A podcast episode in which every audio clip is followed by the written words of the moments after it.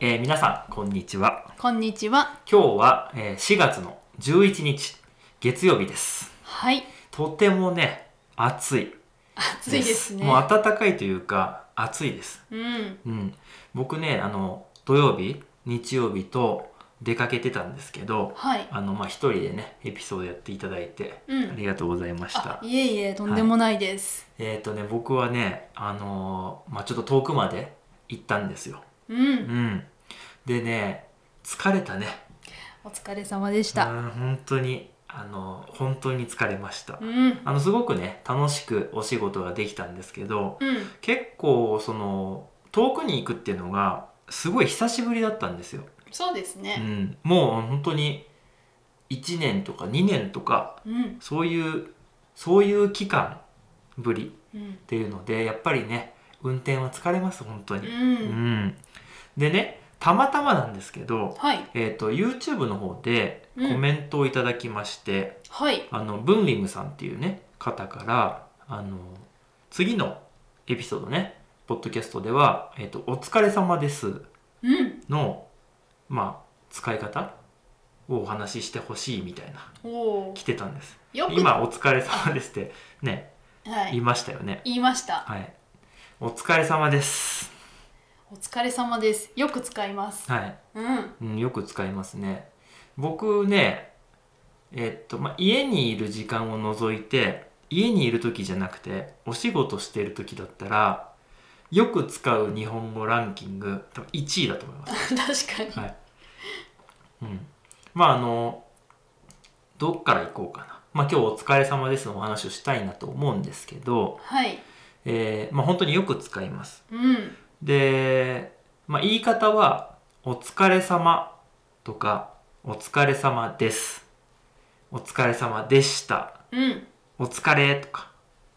まあ「お疲れっす」みたいないろいろまあ使い方ありますありますけ。どまあその基本的には「お疲れ」といううん。言葉が入ってくるんですね、そうですはね。い、でそれはもうあのそのまま「疲れる」っていうことなんですようんね、例えば運動して疲れるお仕事をして疲れるとか、まあ、いろいろあると思うんですけど、まあ、それを何て言うんだろうな、まあ、よく頑張りましたねみたいな感じの意味だったりもするしまあねもはやね挨拶になってるんですようん。 そうですね。そうですなのであの例えばお仕事終わりにあの結構日本語勉強したりすると「さよなら」とか「また明日」とかっていう言葉を先に覚えると思いますよねそうですね。英語でも「あの See you」とかね「Bye」みたいな言い方をすることが多いじゃないですかうん。でも実は「バイバイ」ってとか「さよなら」みたいな風に帰る人はほとんどいないそうだね。子供はそういう感じだと思います、うんうん先生また明日ねとかバイバイとか言いますけどうん。大人はなんならもうそれは結構失礼っていうか さようならみたいな帰る人いないです、うんうん。はい、じゃなくてえっとまあ大きく2つあると思うんですけど、はいあの失礼しますってうん。いう言い方ねはい。お先に失礼しますか、お疲れ様でしたっうんうんていう風に帰る人が多いと思います、そうですねうん、っていうのはあのまだ働いてる人がいるからなんか先に帰るのってなんか他の人まだ働いてるのに帰っちゃうのってなんかねうんごめんなさいって感じになるじゃないですかうんだからバイバイみたいな感じじゃなくてあの失礼しますとかうんお疲れ様ですっていうふうにまあ日本ではねうん言うことが多いですそうですねうんで逆にあの始まりに言う時もあるほうほうほはい、でこれは僕昔そうだったんですけど自分がお仕事に行った時とか自分が何かしに行った時もうすでにそこで働いてる人いますよねういます例えば僕は夕方から働きますうんでも朝からずっと働いてきた人いますうんってなったら「おはようございます」っていう時間じゃないじゃないですかうんうん朝でも朝行ったとしてももっと早くに来てる人もいるじゃないですかはいだから「お疲れ様です」うんっていう風に行くことが多いんですよ、言いますねうん、うんそうなんです。あのまあこれはあの仕事とかその会社の文化もあるので、うんうんその細かいことはそれぞれによりますけどとりあえず「お疲れ様です」って言っといたら間違いがないっそうですねて思います、はい、ただ知らない人には使わないですそうです確かにね、うん全然知らない会社に行って「お疲れ様です」とか言わないです言わないですね、基本は知ってる人に対してうんだしあのーなんだろうな先生とかには言わないですよね、言わないですうね、ん、あの同じ立場っていうかねうんうん同僚っていうかうん友達とかに使うことはあります、うんうんうんまあ、そういうふうに使うのが一番ですけどうん他にも「お疲れ様です」はもうすごく便利なんでうんあのいろんなとこで使われます、うんううんなんかありますあそうですね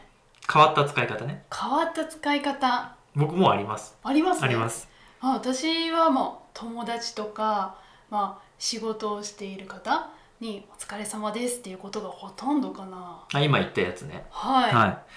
なるほどねうん僕はよくやるのは、うんあの会社の終わった後とかにねはいあ今あんまりないけどみんなであのご飯食べ行ったりとかうん飲みに居酒屋さんに行ったりとかするじゃないですか、うんうんそしたらねもうあの乾杯とかじゃないんですよね「お疲れ様です」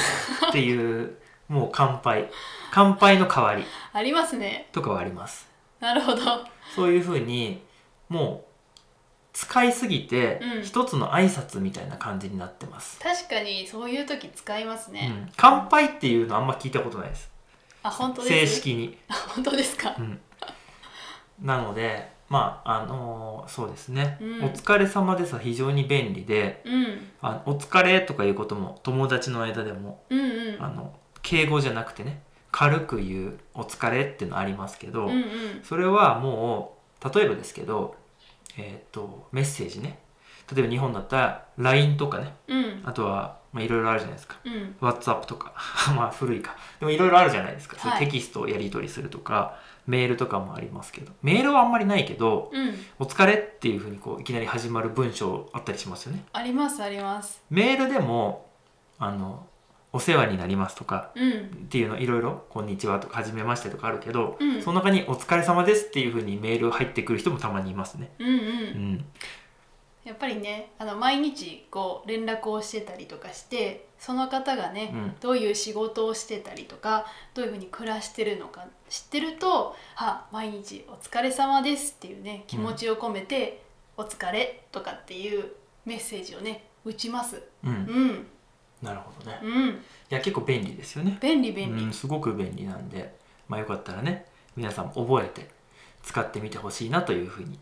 思います。うん、はい今日も皆さん最後まで聞いていただきましてどうもお疲れ様でした。お疲れ様でした。ではでは。